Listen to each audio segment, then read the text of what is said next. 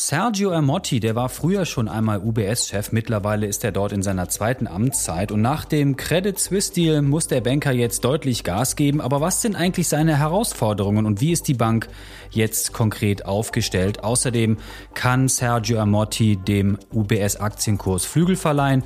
Darüber rede ich mit meinem Kollegen und Banking-Experten Holger Ahlich. Mein Name ist Tim Höfinghoff und ihr hört Handelszeitung Insights.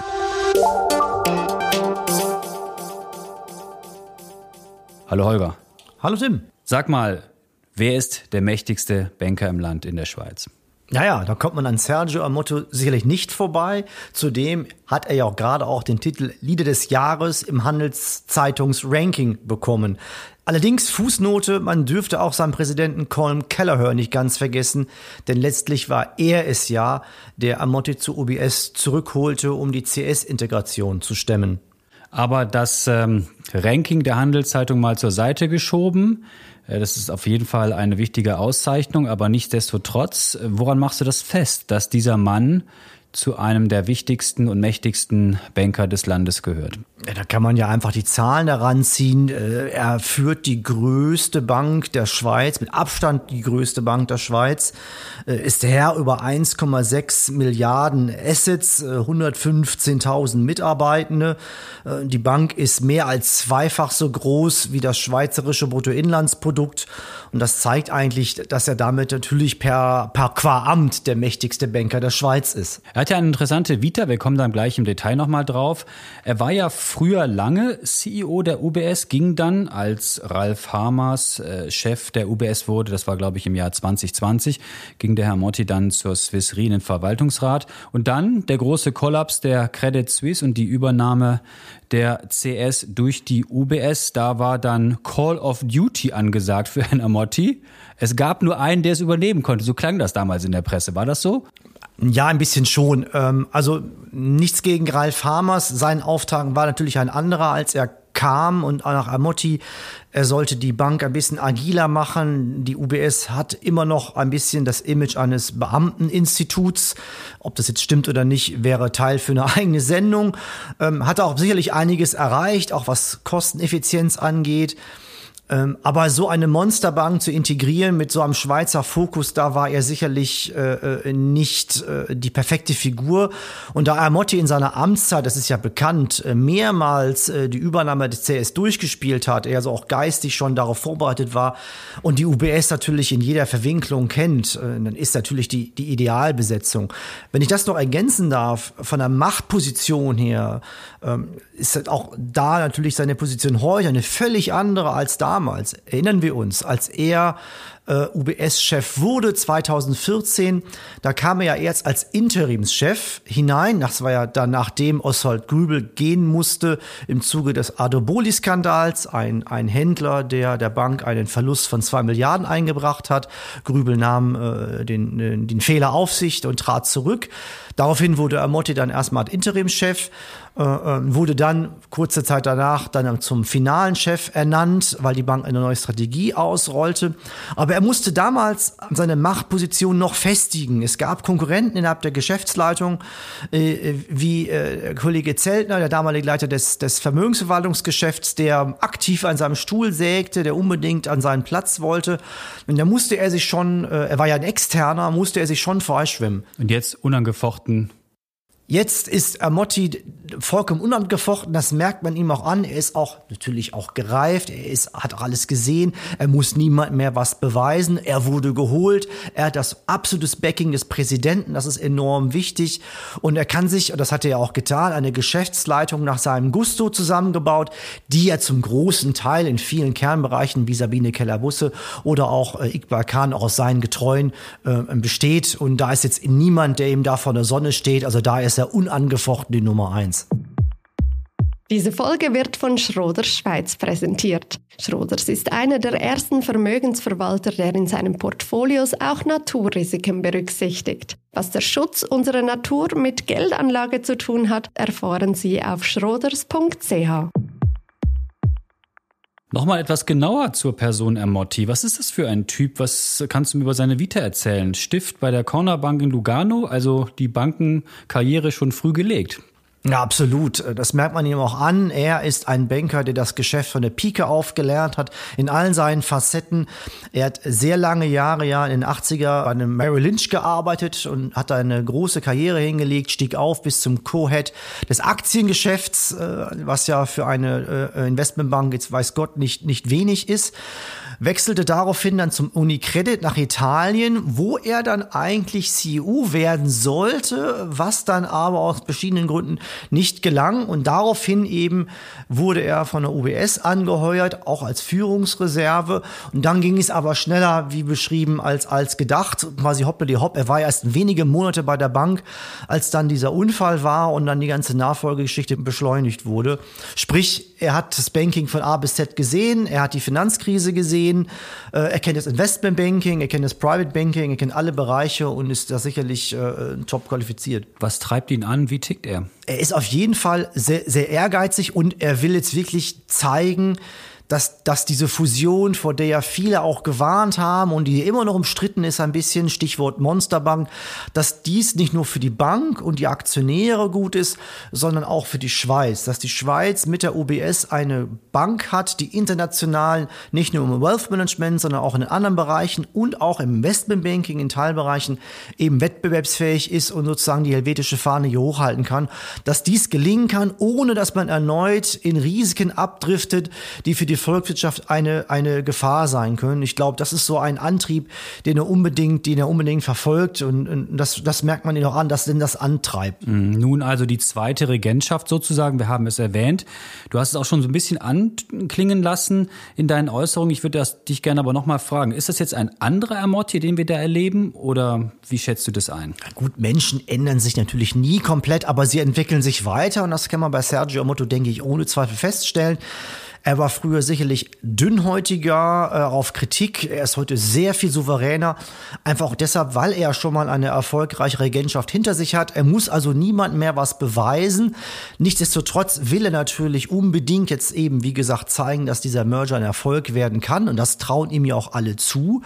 Und er ist in der Sache ja auch kommunikativ enorm unterwegs, was mich persönlich manchmal ein bisschen wundert, wie viele Vorträge und Podien er bestückt. Man denkt sich, der müsste doch eigentlich eine Riesenbank führen führen. Da hat er anscheinend so viel Vertrauen in seine Leute, dass das klappt. Natürlich wird er einen 16-Stunden-Tag haben.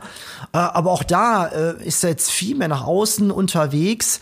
Ähm, und er bleibt auch immer ein politischer Kopf. Ähm, die Kantonalbank mit ihren Steuerbefreiungen, das ist für ihn so das Bête Noir, wie man auf Französisch sagt. Da ist er auch früher, hat er immer gerne ausgeteilt. Das macht jetzt ein bisschen gezielter oder äh, hat er ein bisschen die Schärfe rausgenommen, weil er genau weiß natürlich, dass seine Bank allein wegen ihrer Größe natürlich jetzt unter enormer Beobachtung steht. Insofern will er jetzt erstmal liefern und zeigen, dass es klappt. Zumal die Politik ja sehr stark mitgeredet hat, nicht nur in der Schweiz. Äh, wir haben das in anderen Podcast auch schon erwähnt. Äh, damals, als die Übernahme zustande kam, gab es natürlich auch sehr stark internationalen Druck. Das heißt, diese Too Big to Fail Debatte, die wir debattieren in der Schweiz, die ist jetzt viel größer als zuvor.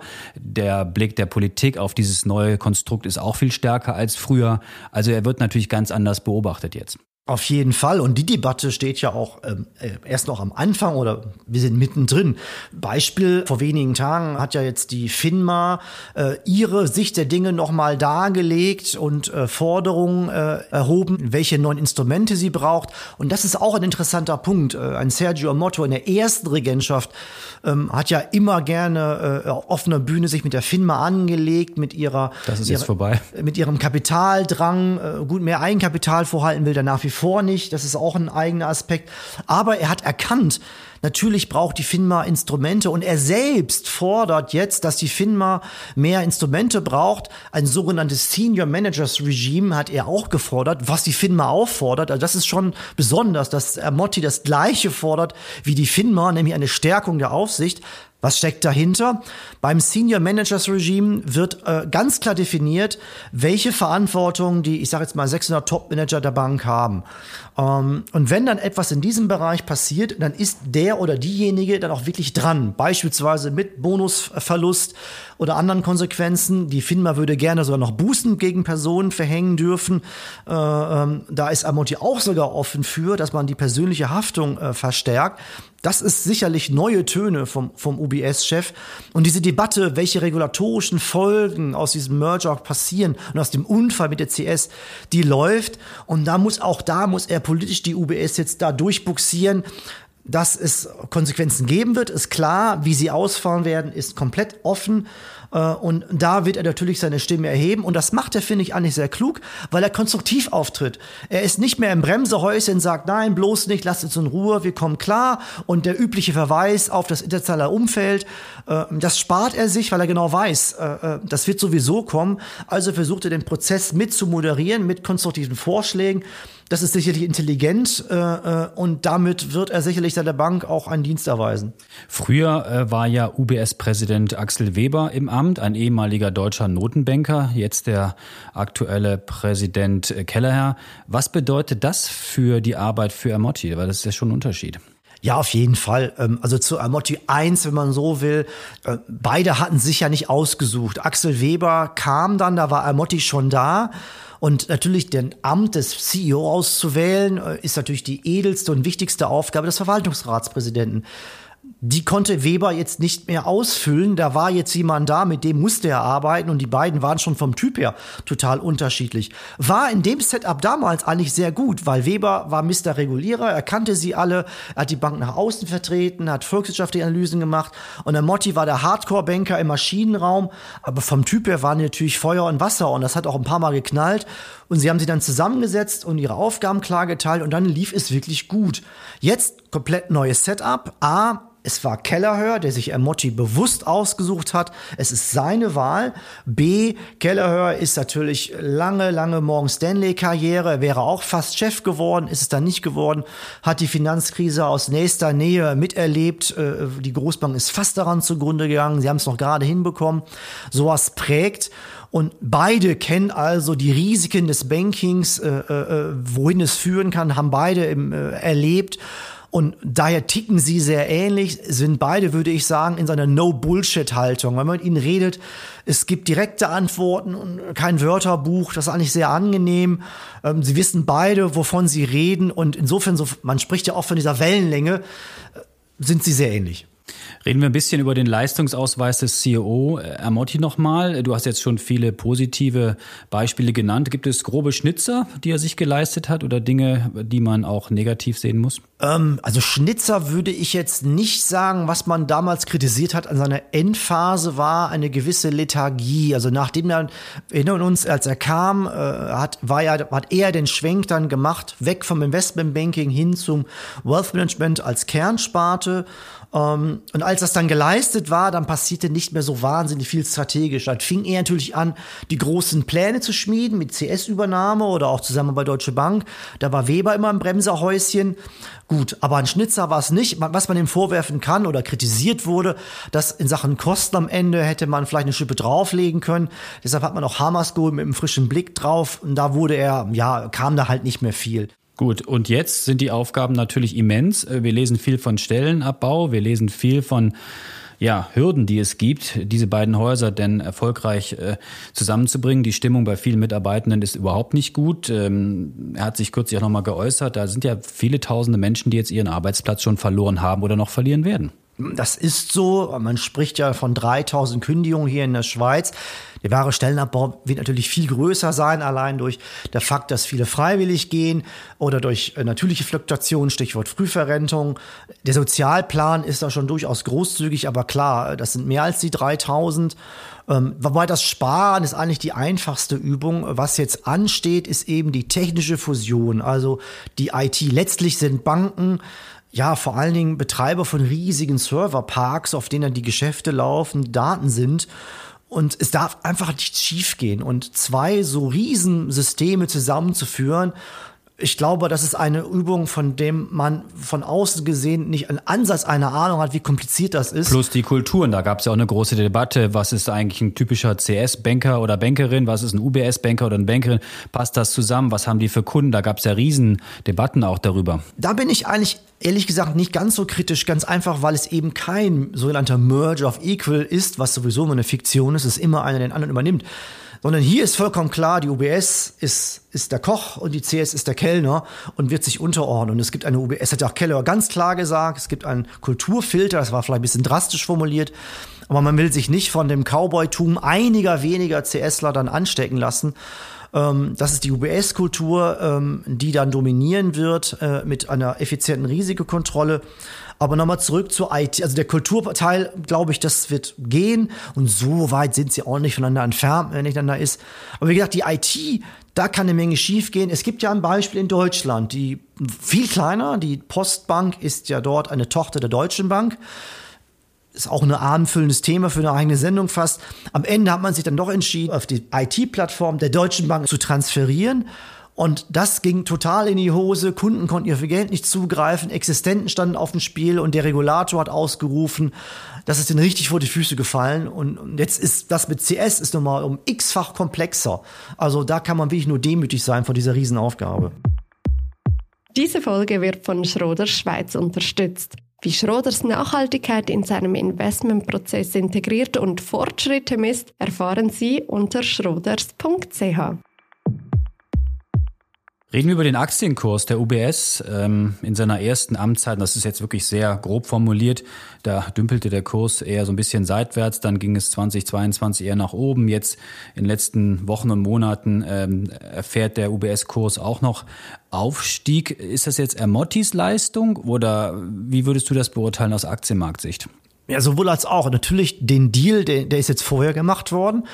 Aber wenn man UBS-Lern redet, dann sehen sie diesen CS-Deal natürlich schon als ihren riesen Wachstumsmotor. Wenn man sich anschaut, das Umfeld ist für die Vermögensverwaltung momentan nicht besonders gut. Die Märkte, ja, hoffen auf Zinssenkung, aber richtig voran geht's jetzt da auch nicht. Der Margendruck ist groß und die UBS hat mit der CS-Integration einen letzten Wachstumsmotor, den andere so nicht haben. Und das zeigt sich eben auch im Aktienkurs.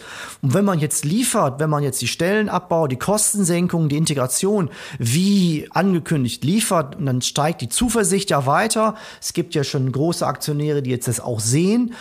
Und wenn man dann down the road noch das US-Geschäft äh, in den Griff bekommt, wo die UBS ein Problem hat, dann hat die UBS wirklich Potenzial, den Aktienkurs zu steigern. Aber das wird kein Selbstläufer werden, das ist harte Arbeit, aber die Möglichkeit existiert. Kürzlich ist der aktivistische Investor Cevian bei der UBS mit 1,3 Prozent eingestiegen.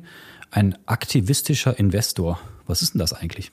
Ein aktivistischer Investor ist ein Investor, der das Geld anlegt und dann auch Veränderung anmahnt. Der macht Lärm. Der macht Lärm, genau. Und Cevian macht sehr viel Lärm und kann auch sehr unangenehm werden. Das haben schon einige Großkonzerne auch hier in der Schweiz erlebt. Bestes Beispiel ist sicherlich ABB. Äh, da ist dann Cevian rein äh, und hat darauf gedrängt, dass die, das historische Stromleitungsgeschäft abzuspalten, wogegen sich der damalige CEO Spießhofer mit Händen und Füßen gewehrt hat. Am Ende ist da eingeknickt, das ist längst passiert, hat Hitachi abgegeben äh, äh, hat jetzt dem Aktienkurs eher gut getan, äh, aber ist natürlich hat das industrielle Erbe aufgegeben. Also sprich, das zeigt, die wissen sehr genau, die gucken sich die Unternehmen sehr lange an, haben einen sehr genauen Plan, was zu passieren hat. Bis jetzt hat Cevian jetzt keine Kritik geäußert, aber schon darauf hingewiesen, ja, in den USA. Die kommt nach Weihnachten dann. Die. Genau, da könnte noch was kommen. Also das ist eine. Was haben die denn vor? Was könnten die jetzt bei der UBS äh, verlangen? Weil Abspalten von Stromspart ist bei der UBS ein bisschen schwierig, aber was könnten die denn da verlangen? Ja, sie werden darauf drängen, äh, das hat der äh, Förberg, der Co-Gründer, auch, glaube ich, in einem Fernsehinterview schon gesagt, dass das US-Geschäft der UBS äh, auf Touren kommt. Da sagen auch die UBSler, haben sie ein Problem. 50 Prozent des Wealth Management von der reinen Größe her ist in den USA. Das Geschäft läuft völlig anders, weil da die Berater quasi der Herr sind. Die, die Bank selbst kriegt viel weniger Teil der Kommission. Es ist extrem teuer, das Geschäft zu betreiben. Und da sind sie Nummer vier äh, in den USA, äh, sicherlich groß, aber eben nicht so profitabel wie Morgan Stanley und die anderen. Und da will Sevian Fortschritte sehen und die werden sie anmahnen und wenn da nicht geliefert wird, dann kann es da unangenehm werden. Sie könnten einen Witz im Verwaltungsrat beantragen, sie könnten über die Medien Druck machen. Also das ist jetzt nicht alles in Minne auf Dauer. Momentan sind sie friedlich und loben die UBS. Aber wie gesagt, wenn dann nicht das kommt, was sie sich vorstellen, könnte es ungemütlich werden. Dann muss auch Sergio Monti weiter liefern. Noch zum Schluss nochmal zurück auf seine Person. Wir hatten es ja erwähnt, er ist äh, Anfang 60, äh, war schon mal CEO, ging dann in den Verwaltungsrat einer anderen Firma, kam wieder zurück aus den genannten Gründen. Jetzt ist er wahrscheinlich auch sehr, sehr busy, du hattest erwähnt, aber man fragt sich natürlich, wie geht's so weiter in nächster Zeit? Also ich glaube, die Frage der Nachfolge, die steht jetzt nicht ganz, ganz oben auf der Traktantenliste, aber trotzdem wollen wir sie nicht äh, unter den Tisch fallen lassen. Äh, also was steht da an? Gibt's da Leute, Männer, Frauen, die sich schon warm laufen, intern, extern, oder ist das äh, eine Debatte, die völlig verfrüht ist? Nein, die ist überhaupt nicht verfrüht, zumal sie ja von der UBS selbst angestoßen wurde. Äh, Im November hatte Präsident Colin Kelleher äh, gesagt, Morgan Stanley sei da sein Vorbild in Sachen Nachfolge. Dort hat es einen neuen CEO gegeben, jetzt der jetzt Anfang Jahr antritt. Und der ist ein interner und es gab drei Kandidaten, äh, die zur Wahl standen und alle, die auch sogar unterlegen sind, bleiben bei der Bank. Ein bloodless Coup, wie er es nannte, also ein blutloser äh, äh, Schlag. Äh, und das sei das Vorbild. Sprich, sagt er Motti auch selber bei den Kollegen von der Bilanz in der TV-Sendung, er sieht sich selbst in der Pflicht, in den nächsten Jahren potenzielle Kandidaten intern aufzubauen, damit nicht wie damals 2020 ein externer geholt werden Und wer muss. läuft sich da jetzt schon mal so langsam warm?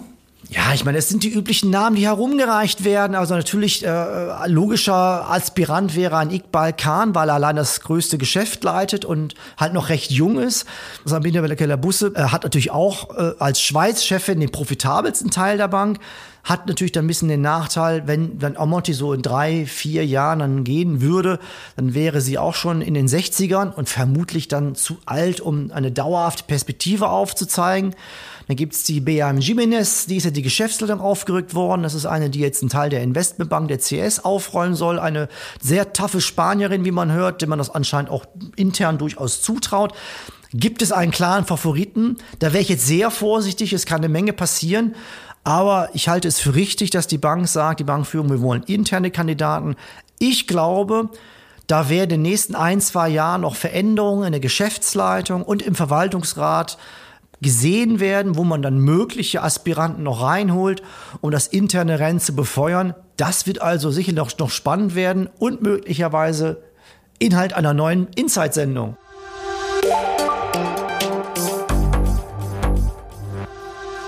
Das könnte sein. Holger, danke dir für deine Banken-Insights. Mehr Infos zum Thema auf handelszeitung.ch oder in unserem HZ Banking Vertical natürlich auch immer. Wenn ihr Fragen oder Themenidee für unseren Podcast habt, dann schreibt uns doch an podcast.handelszeitung.ch. Ich wiederhole es nochmal, podcast.handelszeitung.ch. Wir freuen uns über eure Rückmeldung und noch mehr, wenn ihr uns abonniert, sei es bei Spotify, Apple oder wo auch immer ihr uns zuhört. So, wir gehen nun in eine kurze Weihnachtspause, wünschen euch alles Gute für das kommende Jahr. Wir hören uns Anfang Januar wieder hier in unserem Podcast zurück und damit wünschen wir euch eine schöne Weihnachtspause. Danke dir fürs Kommen. Bis zum nächsten Mal. Danke dir. Ciao.